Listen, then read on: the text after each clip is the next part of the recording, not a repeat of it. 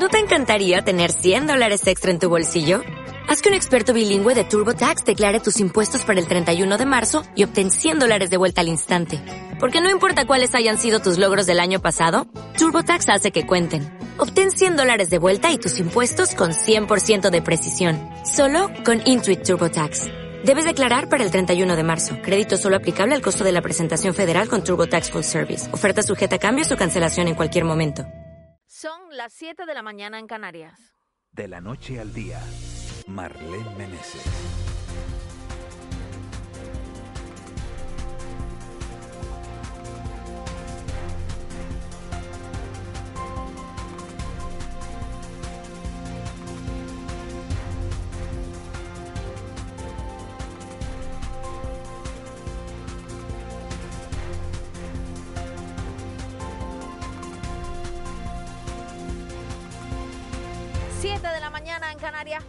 Días. Arrancamos este viernes 23 de julio. Qué rápido pasa el tiempo, qué rápido pasan las semanas.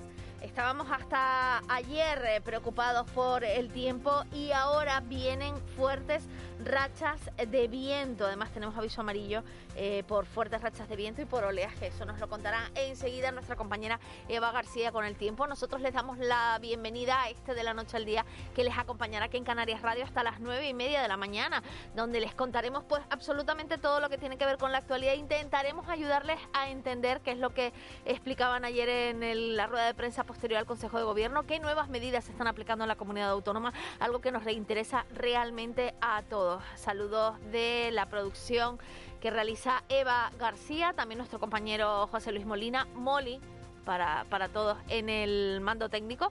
Y quien les habla, Marlene Meneses, pues vamos a traerles todo lo que les digo, la actualidad que está pasando en Canarias, en España y en el resto del mundo.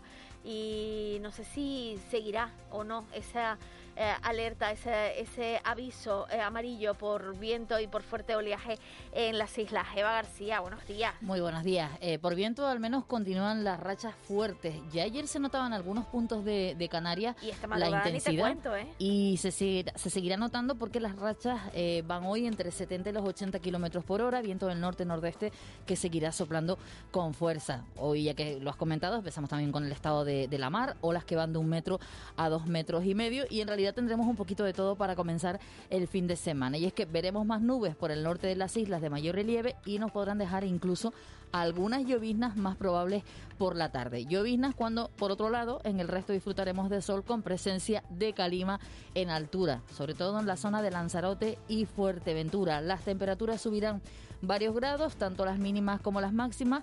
En las costas las máximas estarán más o menos como ayer, entre 24 y 29 grados, pero a primera hora de la tarde podríamos superar los 32 grados. Así como decíamos Marlene, un poquito de todo. Lloviznas, rachas fuertes de viento, olas entre un metro y dos metros y medio, calor, calima, así que una mezcla para empezar el fin de semana. Bueno, qué cosa más bonita, ¿no? Vamos a empezar el fin de semana animaditos y moviditos y desde luego em, yo creo que mucha gente esta vez está cogiendo sus, papelitos, sus teléfonos móviles, están comprobando a través de los medios de comunicación las medidas y en qué nivel nos encontramos en cada una de las islas, porque ahora ha cambiado todo. Las únicas islas que se mantienen son la isla de El Hierro y la isla de Fuerteventura. El resto de las islas han cambiado los niveles y por tanto también cambian las medidas a aplicar. Ahora más que nunca hay que hacer un llamamiento, más que nunca, a la prudencia de toda la población canaria y residentes en Canarias. También La Palma se va a sumar a ese plan de contingencia en su hospital. Los centros hospitalarios están verdaderamente saturados. No estamos hablando ya de fallecimientos, que ya podría ser lo más terrible. Estamos hablando de plantas completamente colapsadas y no solo por la COVID, sino que al atender a los pacientes COVID se está dejando de atender a otras patologías que también son importantes para la vida. Ahora sí que hay que tomárselo muy en serio, más que nunca, intentar superar una ola, la quinta ola, que dicen que es más grave incluso que la primera.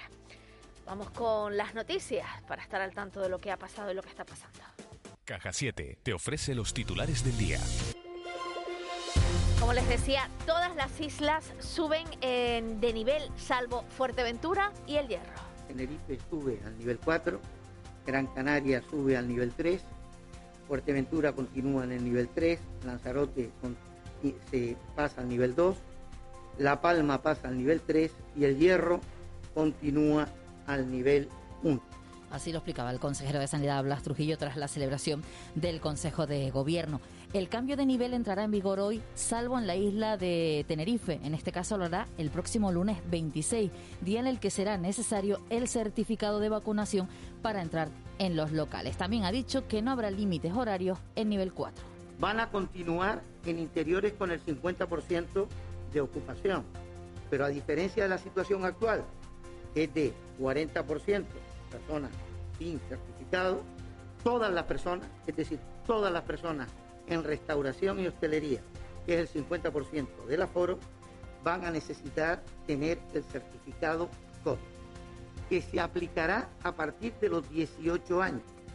Y es que en las últimas horas han alcanzado cifras las más altas de contagios en pandemia. Hablamos de 914 nuevos casos.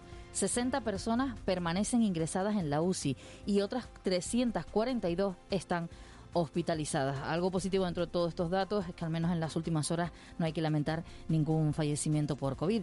El consejero Blas Trujillo ha detallado que el aumento de casos se debe al impacto de la cepa Delta, por lo que hay que prestar especial atención a la presión en la atención primaria. Primaria no ya sobre los pacientes COVID, sino sobre lo que no es COVID. Presión hospitalaria no solo sobre presión hospitalaria, ocupación de camas en COVID y UCI en COVID. Ahora entraremos un poco en algunas islas donde Tenerife, digamos, desgraciadamente, en nuestro vagón de proa. Pero vagón de proa que como vemos en el resto de los territorios, al final, por los comportamientos, por el tipo de cepa, todos tendemos a ello. El 53,2% de la población diana mayor de 12 años en Canarias ya ha cumplido la pauta vacunal. Además, en las islas de Tenerife y Gran Canaria destaca la colaboración de los más jóvenes que han acudido y han respondido a los llamamientos. Tamara Panadero, enfermera del complejo hospitalario de materno infantil en Gran Canaria, afirma que han notado una muy buena respuesta entre la población más joven. La población joven está siendo bastante responsable en este sentido porque está viniendo bastante población Hoy hemos ampliado un poquito más eh, las dosis y por tanto estamos eh, dando cobertura de manera controlada en franja horaria en concreto, pero si durante el día, pues en algún momento viniese algún paciente usuario puntualmente, también se le está dando cobertura. Además, Sanidad organiza este fin de semana vacunaciones sin cita en Gran Canaria, Tenerife, La Palma y Fuerteventura. Podrán acudir todas las personas que no hayan recibido ninguna dosis mayores de 18 años. Además, La Gomera, El Hierro y Lanzarote continúan este fin de semana con su sistema de vacunación según las agendas de cita previa. Primer día de venta de dispensación en la farmacia sin receta de los test autodiagnósticos. Más de 20.000 se han dispensado en toda Canarias. Lo que ha provocado el desabastecimiento no solo en las islas, también en la península. Para el presidente del Colegio Oficial de Farmacéuticos en Santa Cruz de Tenerife, Manuel Galván, se han superado las expectativas al tiempo que ha lamentado que no se haya podido informar desde los establecimientos farmacéuticos en caso de que den positivo directamente al Servicio Canario de Salud para garantizar su conocimiento. Se han dispensado de en torno a 20.000 test en la oficina de farmacia de Canarias, lo cual ha superado las expectativas. Los farmacéuticos como profesionales sanitarios hemos orientado al paciente y explicado cómo se hace una correcta toma de muestras. Y por otro lado, le hemos explicado también cómo se eh, debe actuar en caso de tener un resultado positivo. Nos hubiera gustado hacer nosotros la comunicación directamente para, de forma fehaciente y con el consentimiento informado de los pacientes, esas eh, informaciones positivas, como digo, llegaran de forma inequívoca a todo el Servicio Canario de Salud. Nuevo decreto para el pago del IBI turístico. El Consejo de Gobierno ha aprobado un decreto ley para pago del IBI de 2021 y se ha contemplado una partida de más de 60 millones de euros. Hablamos del IBI turístico. La consejera del área, Yaisa Castilla, ha explicado que esta medida trata de paliar los daños generados por la pandemia a las empresas. Este decreto ley del IBI turístico, que, donde pasamos a gestionar desde la Consejería de Turismo 63,4 millones de euros que son ampliables, dado el caso y por tanto quienes van a ser beneficiarios pues son todos aquellos establecimientos turísticos que eh, en, cantidades equivalentes a lo que es el año 2021. También en la rueda de prensa, al término del Consejo de Gobierno, el consejero de Hacienda destacaba que el Ejecutivo Canario ha concedido 1.312 millones de euros de ayudas directas en cuatro meses, que representan una cifra sin precedentes. También se ha acordado el inicio de la tramitación del presupuesto para el próximo año. Se estima que la economía de las islas crezca un 8%. Román Rodríguez, que enseguida estará también en los micrófonos de Canarias Radio, ha explicado que las cuentas de la comunidad atenderán al desarrollo del plan Reactiva, los fondos de recuperación de la Unión Europea y se introduce la presupuestación por objetivos. Condicionado a los fondos que seamos capaces de captar de estas fuentes financieras y además introducimos por primera vez un instrumento de presupuestación eh, eh, sobre objetivos, en definitiva, eh, en un intento de medir resultados. Y todo esto cuando los municipios canarios reclaman más ayudas al gobierno estatal. La presidenta de la FECAM, Mari Brito, ha pedido en Canarias Radio que el Estado destine a los ayuntamientos parte de los fondos aprobados por la Unión Europea para la recuperación económica, al menos para hacer frente a los gastos extraordinarios relacionados con el COVID que han tenido los municipios. Como las comunidades autónomas tuvieron ese fondo en toda España de, de 16.000 millones de euros, no llegó a los ayuntamientos, con lo cual nosotros entendemos que ese, ese, ese fondo de contingencia sí se tendría que haber articulado por parte del Estado, un fondo de 3.000 millones de euros que se está reclamando desde la Federación Española de Municipios y Provincias. Y el PP propone recurrir al constitucional el diferencial fiscal de la industria audiovisual. El régimen económico y fiscal continúa siendo motivo de discordia entre el Partido Popular y el Gobierno canario. El PP ha propuesto que el Parlamento recurra al Tribunal Constitucional el decreto aprobado en el Congreso de los Diputados que recoge la reducción del diferencial fiscal de las producciones cinematográficas entre las islas y la península.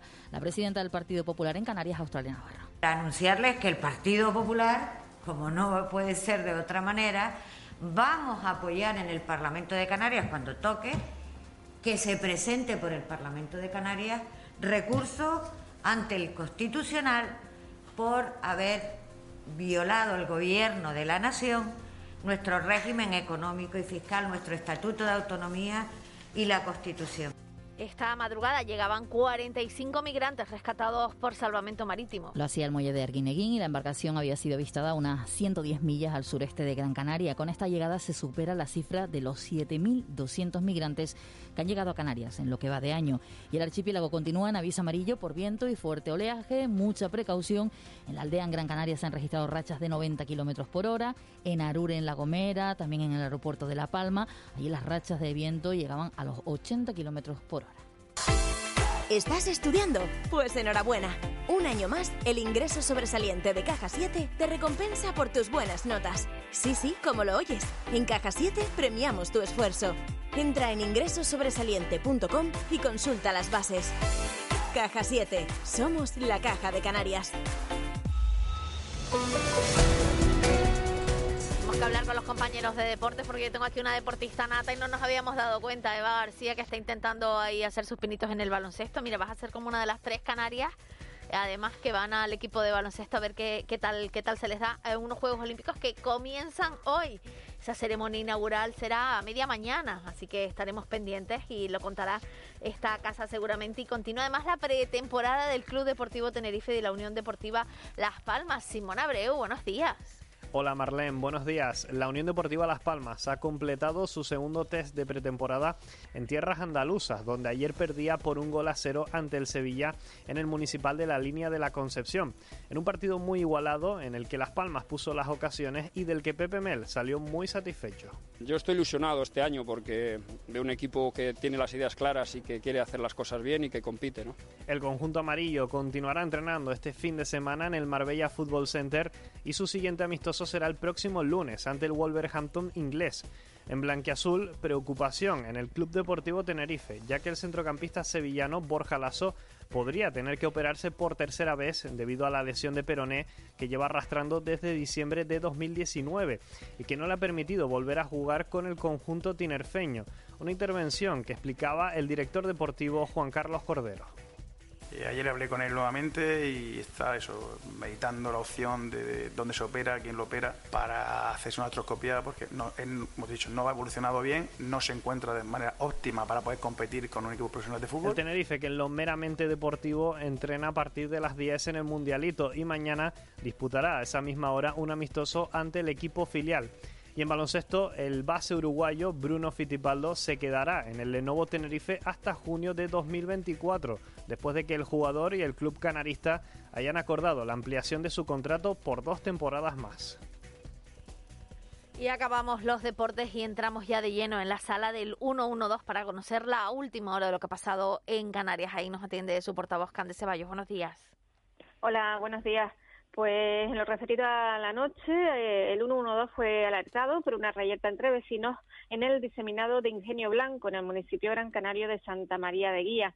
Allí el personal del Servicio de Urgencias Canario del Centro de Salud de la zona asistió a tres heridos, dos varones de 54 y 58 años que presentaban heridas por arma blanca de carácter grave y un tercero que resultó herido con un traumatismo craneal leve. Todas estas personas, tras ser estabilizadas, fueron trasladadas en diferentes ambulancias al hospital y en el lugar fue necesaria la intervención de efectivos de Guardia Civil y Policía local. Además, también anoche, Salvamento Marítimo trasladaba al puerto de Arguineguín a los 45 ocupantes de un cayuco localizado en la tarde de ayer al sur de la isla de Gran Canaria. Ya en tierra, tras ser valorados por el dispositivo sanitario, ninguno precisó traslado al hospital. Gracias, Cande. Buen fin de semana. Igualmente para todos. Buenos días. Conocido las principales noticias, hemos conocido qué pasa en el mundo del deporte, la última hora del 112 también con la llegada de esa embarcación que ya comentábamos también en los titulares y ahora toca saber qué traen los periódicos, Eva García. Hoy, sobre todo los de Canarias, hablan de los cambios de niveles, de, cómo está la situación en el archipiélago y el aumento de los contagios que ya superan los 900. Concretamente el periódico El Día, la alerta máxima activa el certificado COVID en Tenerife. Los mayores de 18 años deben demostrar que están vacunados para acceder a los interiores en y en cultura. Y la imagen de portada acompañando esa cifra, 914 casos de un hombre paseando por una de las calles de Tenerife con, con mascarilla y un juego ahí de, de, sombras en esa foto de portada. En Canarias 7 las islas rozan los mil contagios y Tenerife, Gran Canaria y La Palma suben de nivel de alerta y la imagen de portada es un acto en el que el CIT ha reclamado que Santa Águeda sea turístico. Los cruceros se acercarían al sur, según cuentan en el CID en este acto celebrado en el Gabinete Literario. En Diario de Avisos, alerta 4 en Tenerife, donde el certificado digital será el nuevo DNI, la imagen de portadas para la rueda de prensa ayer tras la celebración del Consejo de Gobierno y los Juegos Olímpicos de Tokio, que se abren paso entre la pandemia. En la provincia, Canarias en alerta sanitaria máxima por la variante Delta. El número de casos diarios se aproxima ya al millar y la imagen que han elegido en portada en la provincia es la de un momento del partido de ayer de la selección española que la califican como decepcionante empate. Pedri debuta en Tokio 2020. Unos juegos que según este periódico serán más canarios que nunca. A ver, al final fue empate. Sí. No, será por no preguntárselo a Simón Abreu. Es que volvíamos, teníamos todos, aquí viendo el partido, pero le preguntábamos a los compañeros de deporte que son los que saben. Claro, hombre, ¿a quién le vas a preguntar si no? ¿Y en la prensa nacional qué, que recogen los periódicos, Eva? En el ABC, la paralización del rescate Plus Ultra pone la alerta a la Unión Europea y la imagen de portada sin concertinas ni peines invertidos es la de más de 200 personas que ayer asaltaron la valla de Melilla. Es una imagen que también se repite en el periódico El País y en El Mundo, concretamente en El Mundo, con el titular Tercer Salto Colectivo en dos semanas. Melilla fue escenario ayer del tercer salto colectivo de la valla en los últimos 15 días con 238 migrantes. Este periódico cuenta también que la inteligencia artificial da un empuje gigantesco a la bioquímica. Las predicciones sobre las proteínas permitirán grandes avances médicos y unos Juegos Olímpicos en vilo. Las estrellas del deporte mundial compiten en Tokio con un año de retraso en una cita marcada por la pandemia. En el mundo, la juez del Plus Ultra pone en jaque los rescates del gobierno y la imagen de portada, masivo asalto a Melilla en la fiesta del Cordero. Eh, casi todas las imágenes que hablo de, esta situación son las de los que pudieron saltar esa valla, sentados en el suelo, saludando así a los, a los fotógrafos descalzados y, al lado acompañado con, todos los calzados que traían y, y parte de la ropa. Tremendo. ¿Qué será noticia hoy, Eva? Hoy la Comisión de Hacienda del Parlamento de Canarias debate el dictamen del proyecto ley para la agilización administrativa y la planificación, gestión y control de los fondos europeos Next Generation de la Unión Europea. El alcalde accidental en La Laguna, Rubén Sascani, y el concejal de Medio Ambiente, Lucha contra el Cambio Climático y Bienestar, bienestar presentarán una herramienta de control de ratas en la red de alcantarillado mm, para no usar productos tóxicos. Hay que decir que aterriza el vuelo inaugural de Madrid a Tenerife de esa nueva compañía Latitud Hub, la aerolínea puesta en marcha por 14 hoteleros en Tenerife, reunión de la ponencia que tramita el proyecto ley procedente del decreto ley de medidas urgentes, impulso a los sectores primario, energético, turístico, territorial de Canarias y hoy estará en Canarias el ministro del Interior, Fernando Grande Marlasca. Entre otros, va a asistir a la inauguración de la nueva comisaría del Distrito Centro de Las Palmas de Gran Canaria, en la que estará acompañado por el presidente del Gobierno de Canarias, Ángel Víctor Torres. Anda, qué bien que venga a Canarias. Pero yo no recuerdo, ¿vino cuando, cuando lo del muelle de Arguineguín? ¿Estuvo por aquí? No me acuerdo yo tampoco. Vamos con las redes sociales. Sí, las redes sociales hablan hoy mucho de música porque, eh, por un lado, La Fortuna, que es la nueva canción de Cepeda. También se habla de Kenny West, que es el ex marido de Kim Kardashian que parece ser que presenta un nuevo álbum. Oye, este hombre de verdad todo lo que hace es a lo grande. ¿eh? Sí, dice que, que, llena un estadio en Atlanta, por eso todo esto de, que, de que, está ahora en, las redes sociales en las últimas horas, pues ocupando. Se habían, se habían divorciado ellos dos porque él tenía ciertos problemas, por lo visto mentales, no, no tenía unos, una gran depresión. Se estaba... a preguntar del tema rosa, digo, no, ya, no, ya no, no, tenía unos graves problemas ahí psicológicos y pues estaba bastante alejado del matrimonio y, y prefirieron separarse, pero son dos grandes fortunas multimillonarios ambos dos. Y otros de los asuntos que se habla, que también lo destacaban las portadas, es el tema del Plus Ultra, de la jueza que suspende el pago de Plus Ultra de los 34 millones y también está de tendencia en las redes Sobre ese tema hablaremos también con nuestros compañeros en el contrapunto que ya están por aquí preparados, pero ahora lo que toca es hablar de economía. Economía en dos minutos. José Miguel González. Del tan importante eh, Producto Interior Bruto, el PIB, que sirve para muchas cosas. José Miguel, buenos días. Buenos días, Marlene. Finalizamos la semana hablando del Producto Interior Bruto. Este puede describirse como el valor monetario total de la producción de un país, de una región, de un lugar, de todos los bienes y servicios producidos normalmente en un año, e independientemente de dónde residan sus factores de producción. La forma más extendida de cálculo del PIB es la suma del consumo privado, la inversión, el gasto público y la diferencia de la balanza comercial, es decir, la diferencia entre exportaciones e importaciones. A través del PIB se mide el crecimiento económico, por lo que no se puede ni debe considerarse un indicador de bienestar ni de desarrollo, ya que su incremento puede deberse por diferentes motivos que no implican necesariamente un mayor desarrollo económico bienestar o una mejor distribución del mismo. Pues bien, la reflexión viene a colación porque ha sido publicado un estudio donde se constata que de acuerdo a los sistemas de medición del Instituto Nacional de Estadística, el PIB de Canarias no había sido tan alto como el operador estadístico ofrecía. ¿Cuál era la razón? Pues que no tuvo en cuenta el diferencial fiscal, de eso de que se ha estado hablando mucho durante esta semana con el régimen económico y fiscal. Por ejemplo, el que el IVA esté al 21 y que el IGIC esté al 7 no había sido tomado en consideración. ¿Pero esto realmente importa? Pues sí, pues sí importa y mucho, porque los fondos comunitarios se distribuyen en función de esta variable, se distribuyen en función del crecimiento económico de cada una de las regiones. Así que la recomendación a partir de ahora es ir preparando una factura de unos 840 millones de euros aproximadamente. Lo que no está tan claro es dónde irla a cobrar. Feliz día. Con C de Cultura. C Castro. Recordando al poeta Tomás Morales y también hablaremos del Ocean Film Tour, es lo que nos trae, las propuestas que nos trae nuestro compañero C. Castro. Buenos días. Buenos días, la obra cumbre del poeta Tomás Morales, Las Rosas de Hércules, verá la luz en una nueva edición, esta vez en braille. Esta será una de las acciones previstas para conmemorar el centenario del fallecimiento del poeta gran canario. También habrá un seminario sobre las claves del modernismo, varias exposiciones y también se le nombrará hijo predilecto a título póstumo por el Ayuntamiento de la Villa de Moya.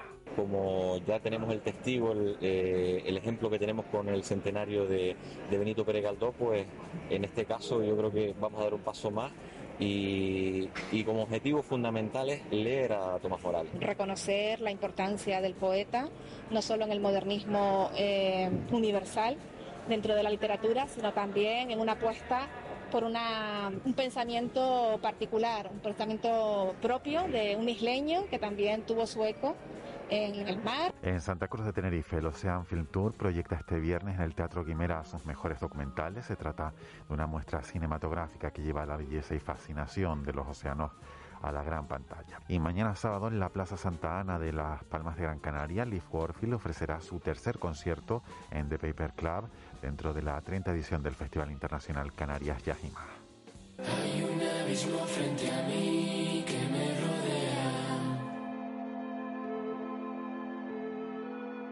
Una mancha de alquitrán que tal vez no podré borrar jamás. Lo veo con el y una serie de conversaciones entre el expresidente de Estados Unidos, Barack Obama, y el músico Bruce Springsteen sobre temas políticos, culturales y personales mantenidas en 2020 se publicarán en un libro que se lanzará el próximo 4 de noviembre en España con el título Renegados. La obra en inglés verá la luz el 26 de octubre y llega tras un exitoso podcast de ocho capítulos.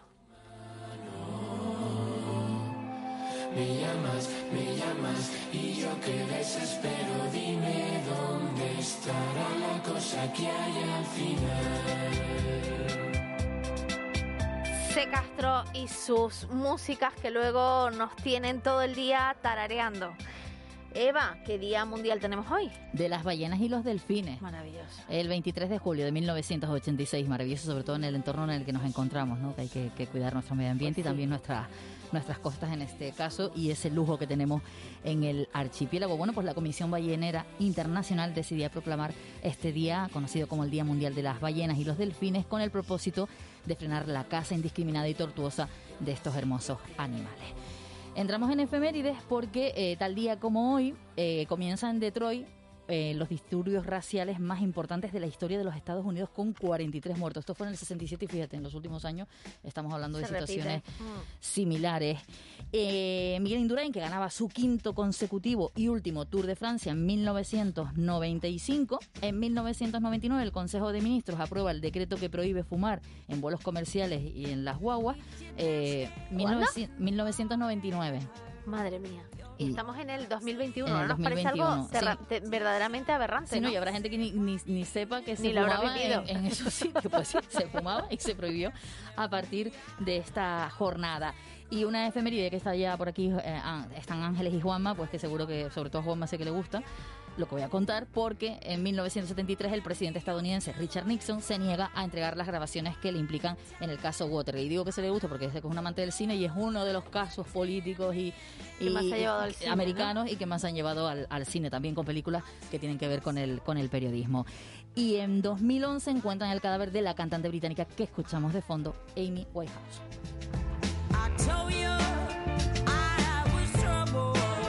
Siempre me he preguntado si Amy no hubiese fallecido en ese año, en, 2000, en 2011, ¿qué habría sido de ella? ¿Qué Amy tendríamos hoy en día? ¿Qué música habría hecho? Porque hizo, mm, creo que fueron en total tres álbumes magistrales y con una capacidad, una voz única, era un gran talento y es una pena haberla, haberla perdido. Es lo que se suele decir de los grandes cuando se van prontos, ¿no? Pues en el caso de ella y de otros que se fueron a su edad, como fue Kurt Cobain o Jim Morrison, con, con tan jóvenes y con, con tanto éxito en ese momento. Buenos días. Buenos días. La maldición de los 27. Sí, ¿no? Incluye a Jimi Hendrix.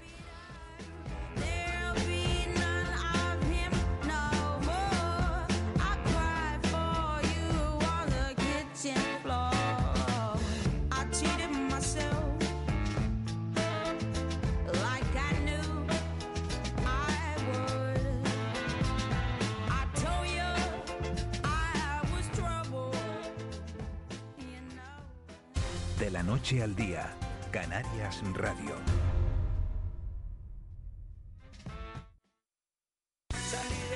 Te presentamos En Plan Fácil, nuestra manera de hacerte la vida más fácil. Abre tu cuenta y disfruta de todo un mundo de ventajas. Da el salto a Caja 7. Porque somos la Caja de Canarias.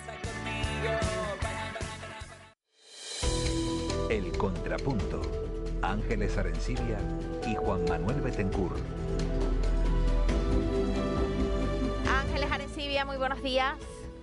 Buenos días. Juanma Betancourt, que, que ni los buenos días te doy, ya directamente entras ahí alegando y no, no te di los buenos días. Buenos, Buenos días. días. No, no, vamos a saludarte como te mereces, por Dios.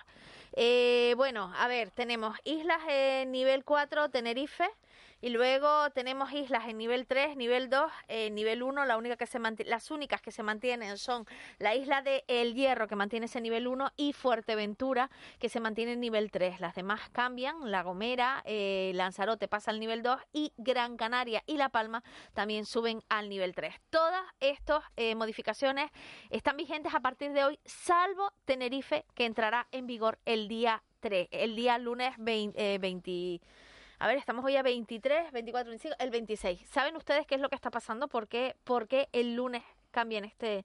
Eh, porque el lunes es cuando entra en vigor en la isla de Tenerife y no entra desde hoy? Bueno, el consejero explicó ayer, el consejero Blas Trujillo, el consejero de Sanidad, eh, dijo que eh, empezaba ya a estar en, en- en nivel 4, pero que las medidas específicas para el nivel 4 se eh, anunciarían el lunes. A ver, está- Eh, estás en nivel 4, pero las medidas se publican el lunes, entonces. Sí, sí, bueno, pues que avanzó alguna, alguna de ellas, eh, pero me imagino que también necesita tiempo, ¿no? La maquinaria para para el, el acuerdo que se, se tomó ayer en el, en el Consejo, pues darle forma y ponerlo y publicarlo, ¿no? ¿No les parece que el gobierno tiene un poco de, mm, permítame la expresión, miedo a tomar medidas por si acaso se las tumban? Eh, bueno, sí, Juanma. No, bueno, e- e- ese, e- ese es un elemento, ¿no? Eh, pero el, más significativo, a mi juicio, es, es que hay una reformulación de los niveles, ¿no? Sobre todo el nivel 4. Ayer lo comentábamos un poco, oye, pues la expectativa de que Tenerife, que por los datos ya hospitalarios, ya no solo los de contagios, sino los hospitalarios ya se justifica sobradamente, nos llevaba a una situación que, que, al, que al gobierno ayer durante la reunión le inquietaba, ¿no? Que decir, bueno, es que el nivel 4 es cerrar todas las actividades a las 6 de la tarde. Ahora se produce una relectura del nivel 4. Las actividades podrán permanecer, las de restauración, por ejemplo, hasta las 12 de la noche como hasta ahora, con un condicionante nuevo, que es la exigencia que avanza en todo el mundo y que parece que es un nuevo vademecum, ¿no? Eh, eh, al que al, que eh, al que nos vamos a ajustar, que es la, la utilización masiva del certificado COVID, ¿no? El certificado de inmunidad, que realmente no es solo de vacunación. En ese contexto es menos probable que se produzca algún recurso ante la sala de lo contencioso administrativo del Tribunal Superior de Justicia de Canarias en Tenerife, que en concreto esa sala, pues bueno, ya le ha marcado un poco el paso al, al Ejecutivo Autonómico en unas cuantas ocasiones. Entonces, respondiendo a tu pregunta, Sí, sí. es probable, pero es que al mismo tiempo, en esta situación de verano, ajustarnos al, al- digamos, al modelo anterior del nivel 4 también presentaba sus contraindicaciones. Vamos a ver qué es lo que nos dicen desde el seno del gobierno, porque tenemos en antena ya al vicepresidente del gobierno de Canarias consejero de Hacienda, Presupuestos y Asuntos Europeos, Román Rodríguez. Buenos días. Hola, buenos días, ¿qué tal? Antes de saludarlo usted en antena, le preguntaba a nuestros compañeros Juan Betancourt y Ángeles Arencibia si estas medidas que se han tomado ayer en el Consejo de Gobierno, que tienen que ver con los niveles en cada una de las islas, en las que todas entran en vigor hoy, eh, salvo en la isla de Tenerife, que entrarán en vigor el, el día, el lunes 26, están marcadas, están condicionadas a ese, entre comillas, miedo a que la justicia eh, las eche para atrás, a que se puedan presentar recursos y al final no salgan adelante. Ustedes cuando en el seno del gobierno se, se, se reúnen, en ese Consejo de Gobierno, ¿piensan también en que pueden anularles estas medidas que tomen? Bueno, vamos a ver, eh, ha ocurrido un tema que, que yo creo que se va constatando cada día de esta nueva etapa de la pandemia, y es que los instrumentos que tenemos las comunidades autónomas para ah, pelear, para luchar contra la pandemia, son pocos, son escasos. Aquí se dio por hecho de que esto estaba resuelto, se habló de quitar las mascarillas y que con la vacunación todo estaba resuelto y no pidieron permiso al virus para decir estas cosas y ahora resulta que en el conjunto del Estado y una parte del mundo pues se ha puesto en evidencia de que el virus tiene más capacidad de respuesta, eh, muta y es capaz de contagiar de forma más rápida, ¿no? Y además eh, se ha relajado los comportamientos. Primera constatación, tenemos menos instrumentos para pelear contra la pandemia que los que necesitamos. El gobierno de España no está a la altura en esta materia. El gobierno de España no ha dado la espalda a este asunto. Con los instrumentos que tenemos estamos peleando. Sin embargo, la casos- ministra, la ministra de Sanidad decía antes de ayer en el Consejo Interterritorial y en el Congreso también, eh, en el momento en el que se volvía a votar la, la utilización o no de las mascarillas en el exterior, justificaba que las medidas son las correctas y que las comunidades autónomas tienen instrumentos eh, adecuados para es combatir con la dice- pandemia. esto es lo que esto es lo que dice la ministra, pero no es lo que pensamos los demás. Eh, Ahí está Euskadi, que es una comunidad organizada, estructurada, con medios, pues reclamando más instrumentos. La ministra lo que está haciendo es mirar para otro lado.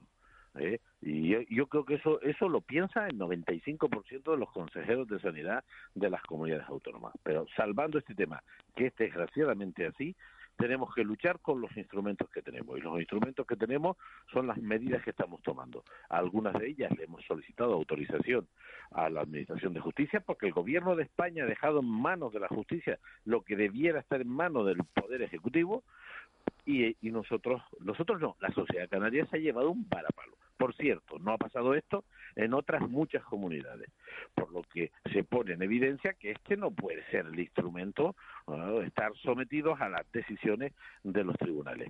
Bueno, ahora se ha A sumado ahí- Andalucía, Aragón y Asturias también a esta petición del toque de queda.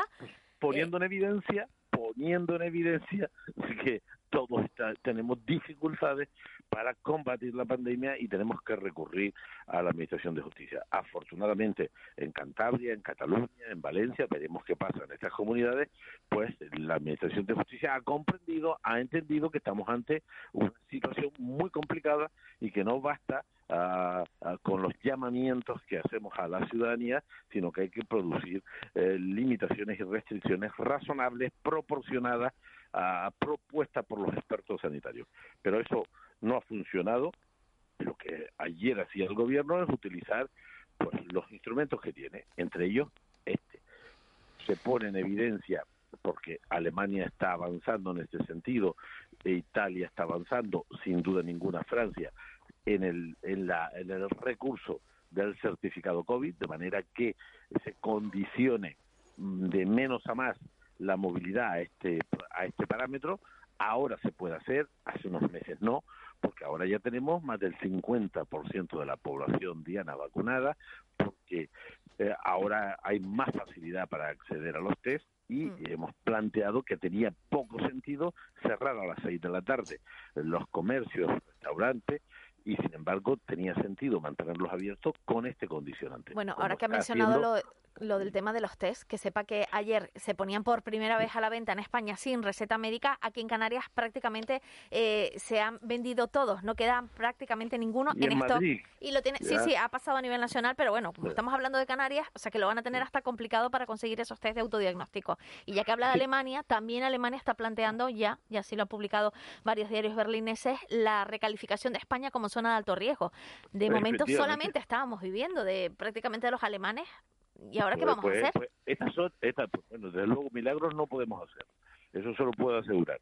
Eso pone en evidencia de que no hemos co- conseguido doblegar la pandemia y por lo tanto todo el mundo tiene que estar comprometido en su lucha. Y una parte muy importante la tiene el conjunto de la ciudadanía. La inmensa mayoría de la gente cumple con las normas. Los que incumplen son la minoría.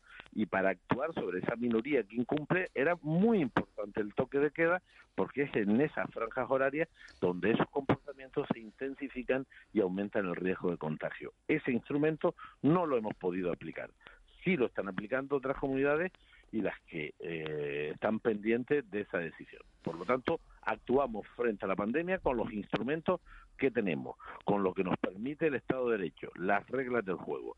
Y la decisión de ayer, que insisto, se está extendiendo por el mundo, yo creo que se va a imponer. La movilidad se va a condicionar los próximos meses al certificado COVID. Ahora, para las actividades que hemos articulado para el próximo día en el nivel 4, pero estoy convencido que se van a extender a más actividades las próximas semanas porque se ha puesto en evidencia de que es útil, es eficaz y es uno de los instrumentos para combatir la pandemia. Bueno, y todos tenemos que comprometernos en que esto no es un problema ah, del gobierno de turno, esto es un gobierno, esto es un problema del conjunto de la sociedad, del sistema sanitario y del gobierno.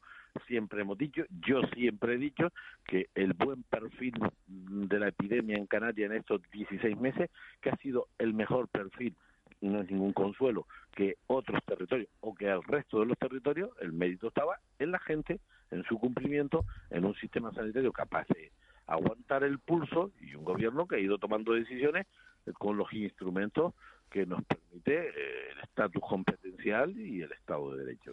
Y por lo tanto, todos tenemos que tomar conciencia de que esto no está controlado y que por lo tanto, si Bueno, no manejamos la días. pandemia, nos pasan cosas como las de Alemania, ¿no? Eh, buenos días, vicepresidente. Eh, le Buenos pregunto por, por la subvención al IBI turístico que ayer se aprobó en el Consejo Sí. el, el arrancar la tramitación. ¿A cuántas eh, empresas pretenden o creen que van a llegar y qué, con qué es incompatible el, el acogerse a esta subvención? Las empresas, todas las que hayan perdido un 30% más de facturación en el año 20 en relación al 19 y certifiquen que el, han pagado el IBI en el año 21.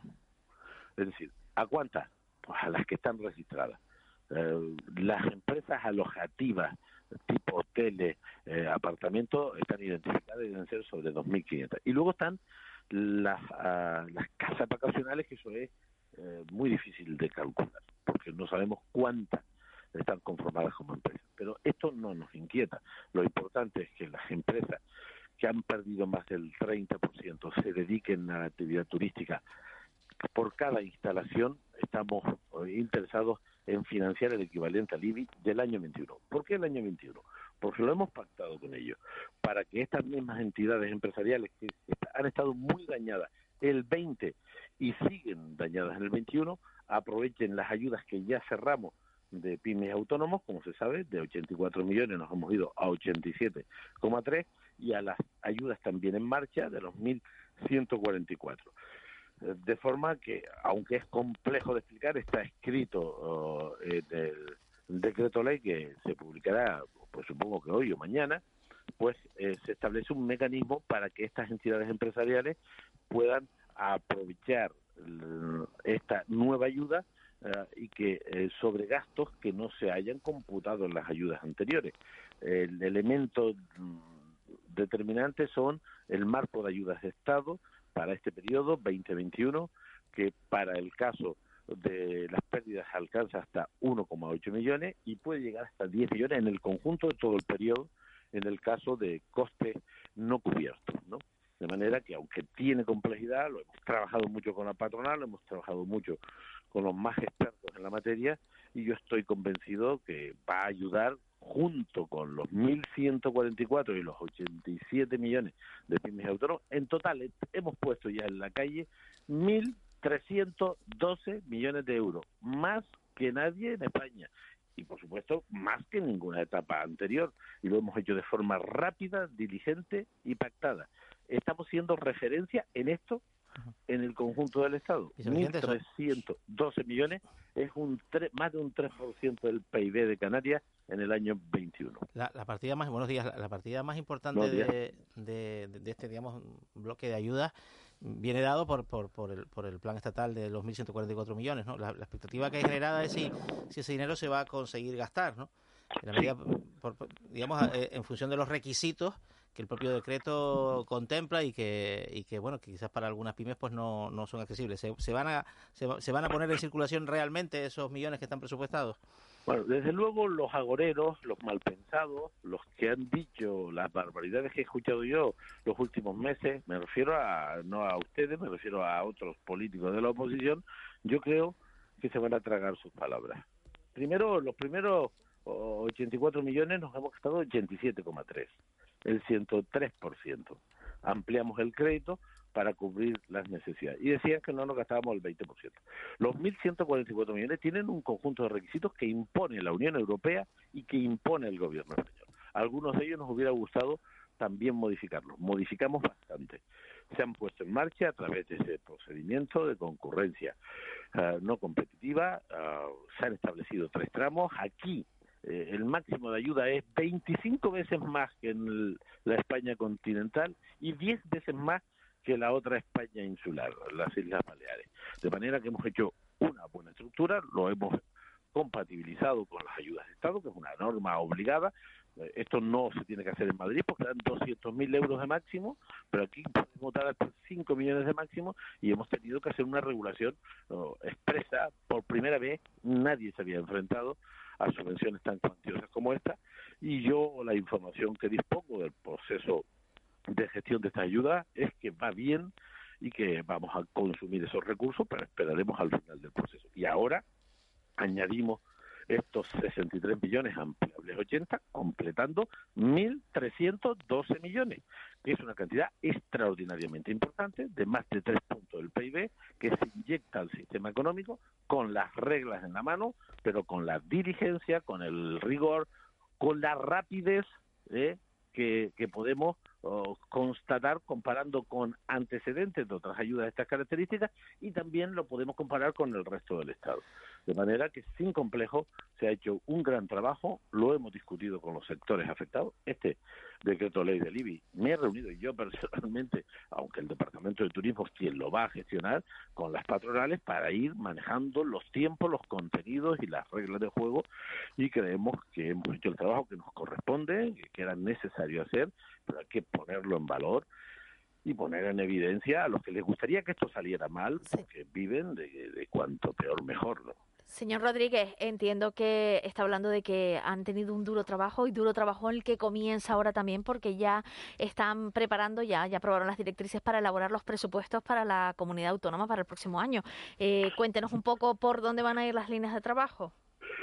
Bueno, estamos haciendo el presupuesto del 22. El presupuesto es el gran instrumento de la acción política que cualquier gobierno. Aquí, aquí se verán cuántos recursos a la sanidad, a la educación, a los derechos sociales, a la vivienda, a las carreteras, a las ayudas a los sectores eh, económicos y por lo tanto es la gran, el gran instrumento de la acción política de cualquier gobierno. Hemos empezado en tiempo y forma como hemos hecho los años anteriores. Eh, la ley por supuesto es nuclear, decisiva, determinante para la acción de gobierno, va a estar orientada sin duda ninguna al cumplimiento de las previsiones del plan reactiva, al cumplimiento de los planes de reconstrucción que Europa ha planteado para el conjunto de la Unión, al propio planteamiento que hace el gobierno de España y mm, vamos a hacer las tres grandes tareas que es eh, mantener y sostener los servicios públicos esenciales, sin duda ninguna ayudar a los sectores más vulnerables y debilitados de la sociedad canaria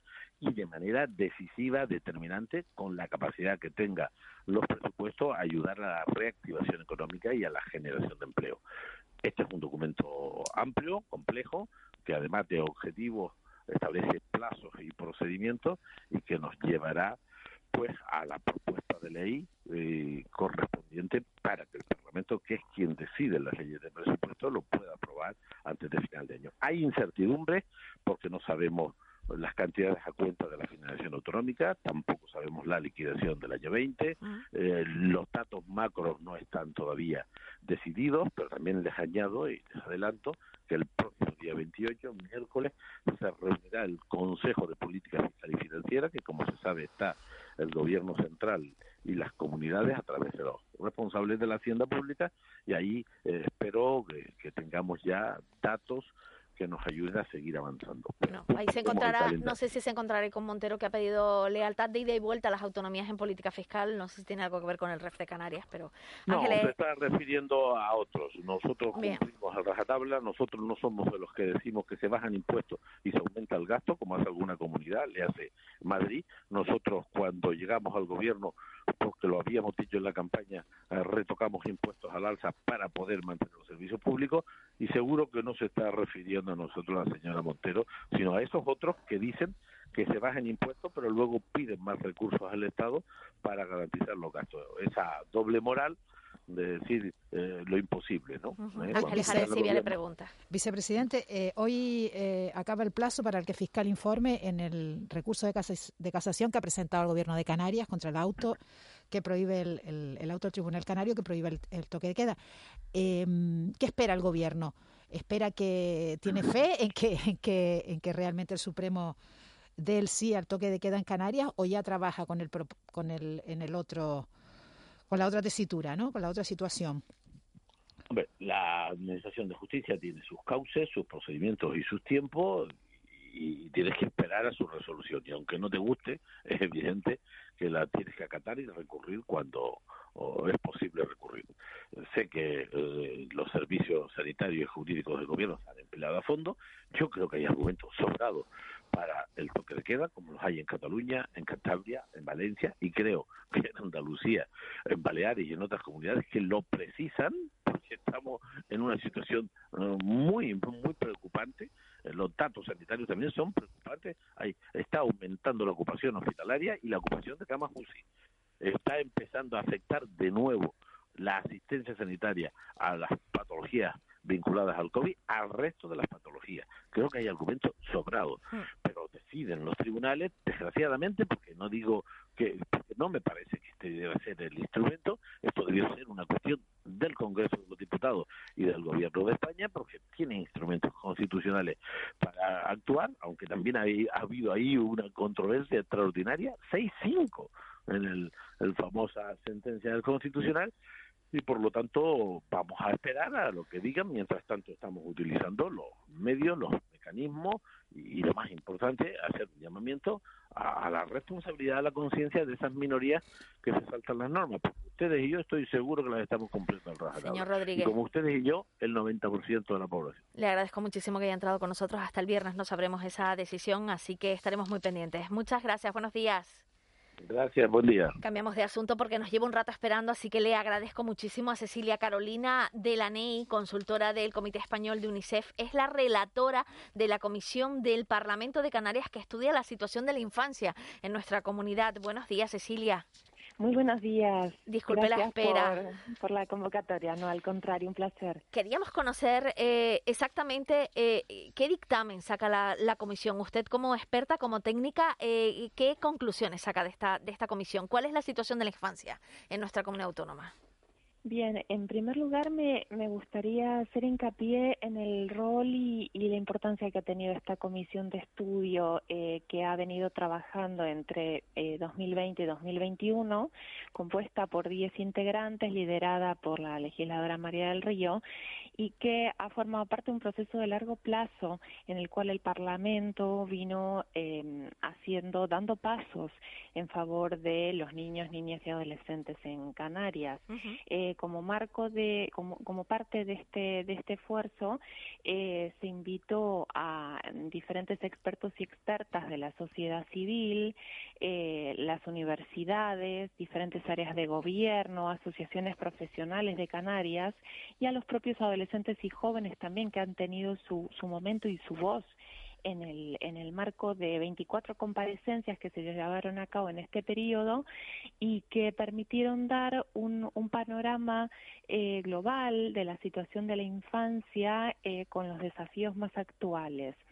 Eh, siempre teniendo en mente, digamos, como hoja de ruta la Agenda 2030 para el Desarrollo Sostenible, que es el, el, eh, la agenda que impulsan eh, los diferentes gobiernos en el marco de Naciones Unidas y también la Convención sobre los Derechos del Niño, de la cual España es parte. Entonces, en este marco hay diferentes cuestiones eh, que se han abordado como, como parte de este trabajo que tienen que ver con algunos aspectos técnicos, como es el pueden ser la, la elaboración de datos estadísticos, algo que es fundamental para el diseño de políticas públicas para la infancia. Pero señora Más de la focal- NEI, exactamente em, lo que quiero es una fotografía de la comunidad autónoma, de por su experiencia. ¿Cómo están lo- los, los Bien, menores bien, en nuestra comunidad? ahí- ahí- ahí- a eso iba. Hay diferentes problemáticas que, que afectan, algunas más técnicas y otras que, que, que son más cercanas a la, a, la, a la vida cotidiana de las personas, como puede ser la, la pobreza infantil y la exclusión social, eh, los efectos que ha tenido la pandemia de, de COVID con- en, en la educación y en la salud mental de los niños, niñas y adolescentes, todos los que son los mecanismos integrales de protección a la infancia, especialmente a la infancia en riesgo y también eh, a todo lo que tiene que ver con eh, eh, los dispositivos de, de modalidades alternativas de cuidado, sea acogimiento o adopción, eh, entre otras cuestiones. Entonces, como parte de este trabajo, se elaboraron aproximadamente 40 recomendaciones sobre las cuales el Parlamento, es decir, la Comisión de Estudio, va a trabajar de aquí hasta septiembre para eh, poder eh, elaborar ese dictamen. ¿Cuál es- decir, es- lo que yo he facilitado es un espacio de reflexión a los legisladores y un documento base sobre los cuales establecer las discusiones. Todo el panorama de la infancia lo han ofrecido los expertos eh, a lo largo de todo el año que han participado en esas 24 comparecencias en todos los ámbitos de la sociedad. Señora Delaney, buenos días. Eh, ¿Cuál es la mayor amenaza que pende sobre, sobre la infancia, la adolescencia, los, los- los Me- niños y me los- parece que- la, me la- desigualdad material, quizás, la, digamos, las diferencias de la igualdad de oportunidades? ¿no? Bien, hay diferentes problemáticas que ahora es, eh, tarea de, de la Comisión de Estudios poder abordarlas con, de manera tal de generar los consensos adecuados, pero hay diferentes problemáticas. En primer lugar, la pobreza infantil Ah. y, y- y el desafío de, de un acceso a una educación de calidad eh, son problemáticas que han sido repetidamente remarcadas por, por diferentes expertos y expertas, entre otras que también son cruciales. Por eso eh, es difícil para mí como, como experta eh, esbozar una amenaza, porque una sola amenaza, porque todo lo que son las problemáticas que afectan a los derechos de los niños eh, deben verse desde una lente integral, ¿no? Y, y desde muchos aspectos y siempre con una visión que, que ponga a los niños, niñas y adolescentes en el centro. Pero, pero lo que ha permitido esta comisión es establecer un panorama general con la participación de, de, de, mm, de diferentes sectores de la sociedad, diferente, 24, eh, más de 24 expertos, y de los cuales ese, ese nivel de prioridades se lo va a dar la, la labor parlamentaria, que, que tiene un rol fundamental en esto. Señora Delaney, muchísimas gracias por habernos atendido. Buenos días. Gracias a ustedes, hasta luego. Bueno, y esta semana también creo que muchos interinos en toda España han respirado tranquilos. De interinos de más de 10 años de antigüedad podrán obtener una plaza fija eh, sin opositar. Bueno, aquí vamos a entrar en salvedades. Elías Martín es el secretario de Acción Sindical del CESIF. Buenos días, Elías. Hola, buenos días. Bueno, ¿qué tal valoran ustedes esta, esta decisión por parte del Ejecutivo Central? Ahora mismo con mucha cautela. Estamos pendientes del proyecto de ley, cómo se va a tramitar, ver la letra realmente, que se, cómo se va a, trasladar estas propuestas de enmiendas en el proyecto de ley que está pendiente ahora de, llevar al Parlamento y ser aprobado. Eh, buenos días, eh, señor Martín. ¿Le gusta, le gusta el, eh, la decisión sobre los interinos que lleven 10 años y que pueden eh, quedar fijos o hacerse cargo, o sea, eh, ocupar la plaza sin oposición? Bueno, nosotros todo aquello que dé una estabilización y consolidación del empleo público, con la alta temporalidad que existe ahora mismo, nos parece eh, estupendo, ¿no? Que se bu- busque una solución a ella, pero claro, esa solución tiene que tener un rigor jurídico y estar dentro de, realmente de la norma y, y ahí pues te digo que estamos pendientes de ver cómo se va a tramitar, cómo se va a trasladar esas propuestas y ver qué rigor tiene para dar la seguridad jurídica que tiene que tener un nombramiento y a su vez también para el personal laboral un contrato de personal laboral fijo. Lo que intentamos evitar que estas propuestas sea objeto posterior de algún tipo de recurso de declaraciones de inconstitucionalidad y nos veamos otra vez volcados a la situación actual. Eh, señor Martín, buenos días. Pero ustedes ven un- un- un- una perspectiva distinta una vez, porque esto es un poco un poco lío, ¿no? Los mensajes a veces de- del gobierno central han sido contradictorios, ¿no? Ven, distinta la actitud y, el, afán de solucionar el conflicto por parte de la nueva responsable de función pública, que ahora es la ministra de Hacienda, respecto a su antecesor, el, ministro Iseta, que sigue siendo ministro para no ese área. Esto es que es un, es un poco un partido de tenis, ¿no? De ping-pong. Bueno, se está viendo de que se intenta negociar, ¿no? Llegar a consenso. No simplemente mandar un decreto ley, que se sabe que el propio gobierno ha sido convalidado con lo mínimo, un- creo que fue un voto el que rompió ese empate que tenían técnico en su momento, y ahora visto si lo que vamos a es que se van a reunir los distintos grupos para buscar y llevar a efecto esas propuestas de enmienda que va, se va a trasladar a lo que es el proyecto propiamente, ¿no? Creo que sí, que hay intención de, de escuchar a, Se, a se los acerca más a, a lo que se había hablado en Canarias, por ejemplo, para en, en- en concreto la situación No, de en, los... Canarias, en Canarias, bueno, lo que te, te me estás mm, comentando, el tema de lo de la huelga, ¿no? Ahí nosotros como sindicatos no estamos dentro Ya, de ese comité de huelga, comité de huelga, no sabemos realmente lo que se está intentando, ahí se está hablando de la permanencia, pero no sabemos en qué sentido y qué capacidad jurídica tiene el propio el propio gobierno de Canarias para llegar a esa decisión y determinar una permanencia sin necesidad del trámite que tiene que tener todos los procedimientos ordinarios, pero en este caso sería más bien extraordinario para lograr ese tipo de permanencia, ese gran persona que tenemos ahora mismo en este tipo de fraude de ley y al mismo tiempo en esa precariedad laboral. ¿Y qué efectos prácticos tiene la, des- la decisión anunciada ayer, eh, de manera inmediata, el, el decreto? De principio, el decreto sabe que ha sido con- consolidado. Ahora mismo lo que tenemos que empezar, porque si te fijas, el- se establece una serie de plazos, entre ellos antes del 31 de diciembre tenemos que localizar todas aquellas plazas que van a ser objeto de estabilización y durante el próximo año, pues si se aprueba este proyecto de ley, pues ver cómo se van a terminar los procesos de estabilización, tanto del personal laboral como del personal funcionario, ¿no? y terminar todo el proceso en el año 2024. Señor Martín, ¿a cuántas personas afecta en Canarias en concreto? ¿Lo tienen ustedes calculado?